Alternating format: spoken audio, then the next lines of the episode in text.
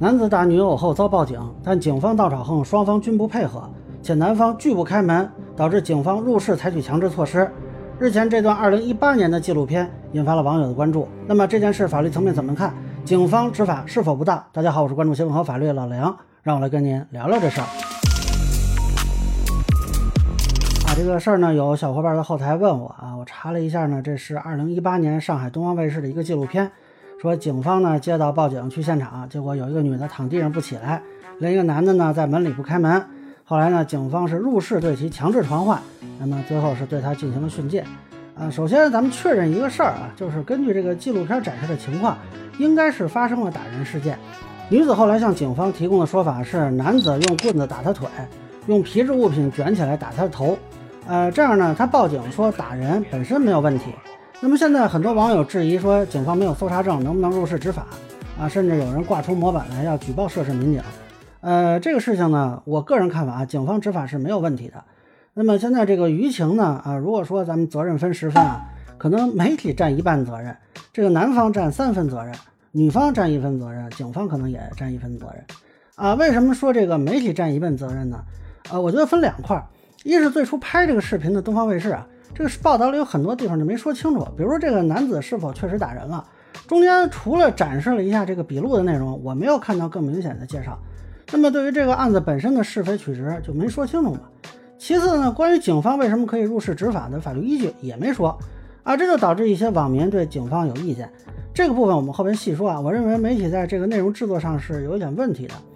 第二部分呢，就是这次传播的安徽广播电视台，他们是把这个视频重新做了剪辑，但他们丢了很多重要的信息啊，尤其是这里头丢了一个接警的过程。幺六零幺说是被一个人打。好，明白了。那么这个接警的过程为什么重要呢？因为这段说明了这是一个涉及人身危险的警情。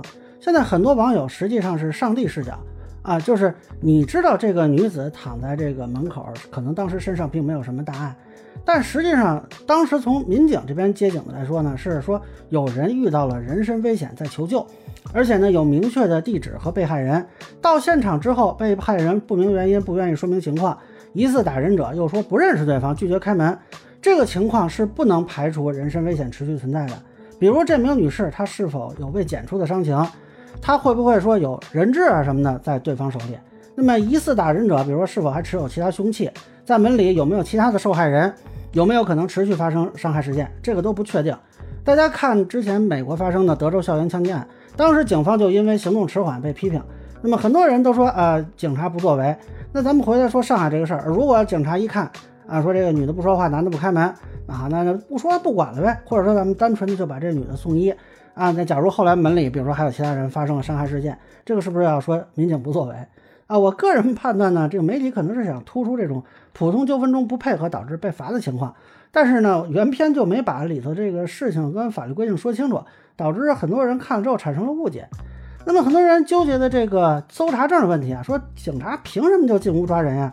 这个严格说来呢，叫做强制传唤，那并没有执行拘留或者逮捕措施。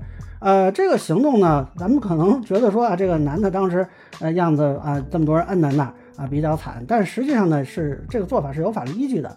呃，公安部二零一三年出台了《公安机关办理行政案件程序规定》，关于检查公民住所呢，是规定在六十八条，后来二零一八年修正后规定在八十二条，是规定如果有证据表明或者有群众报警，公民住所内正在发生危害公共安全或者公民人身安全的案件，不立即检查可能会对公共安全或者人身安全、财产安全造成重大的危害，就可以在出示人民警察证后当场检查。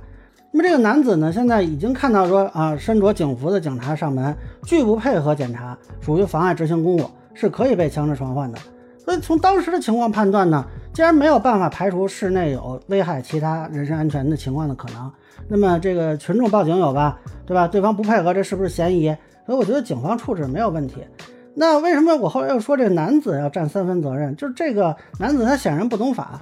啊，他这个行为呢，已经是属于家暴性质了，只不过没有造成太大的伤情。但是呢，你跟这个女朋友谁对谁不对的，这都不是警察的问题，你跟警察直接说是怎么回事就行了，对吧？咱们该怎么批评教育，该批评教育，该处罚处罚，两边可能把话说开了，有很多这种情况，现场就调查清楚啊，那就可以了。你非发脾气说你不认识，这个女的是你是不是？你表面上是跟他怄气，实际上你是在对抗警方的调查。那后续呢，对他进行训诫，这个合理合法，没问题啊。呃，何况他现在看来还有打人的情况。那当然他已经被处罚了啊。这次舆情呢，我个人认为更多的是媒体报道上的问题。那再说女方啊，这个女方是被打一方，报警一点毛病没有，非常鼓励。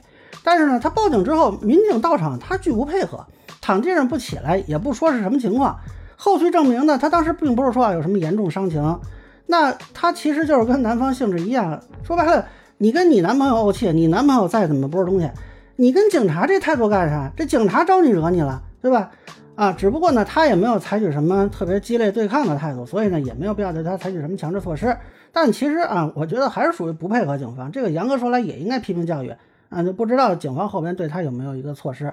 啊，那可能有人说了，既然警方的做法合理合法，为什么我也说他有一份责任呢？这个可能就是我这个个人一个想法啊，就是因为警方是专业人士啊，咱们可以看一下这名男子他不配合的时候，警方是怎么说的。按你这样说，你里面不管发生什么事情都可以不开门啊？我为什么给你开门？给我理由啊！你里面有状况，我们要看。呃，恕我直言，这沟通属于无效沟通。哎，一般人谁能知道什么叫我们要看？啊，包括我说的这个法条，一般人谁能知道，对吧？大家知道的扣一，不知道的扣二。所以警方这么说呢，呃，只能给懂法的人可能会奏效啊。你现实中并不是所有执法对象都懂法的，包括这个纪录片，难道不是给普通老百姓看的吗？啊，难道你是专门打算给专业法律人士看的吗？呃，所以如果这名男子是律师，或者是至少学习法律的人吧，啊，我会认为警方没有什么问题。但面对普通民众呢？警方的执法本身也是一个普法的过程。如果当时民警能够耐心一点，解释一下自己的立场和法律依据，让男子意识到自己的行为违法之处啊，这个事情可能没必要闹到非要采取强制措施的程度。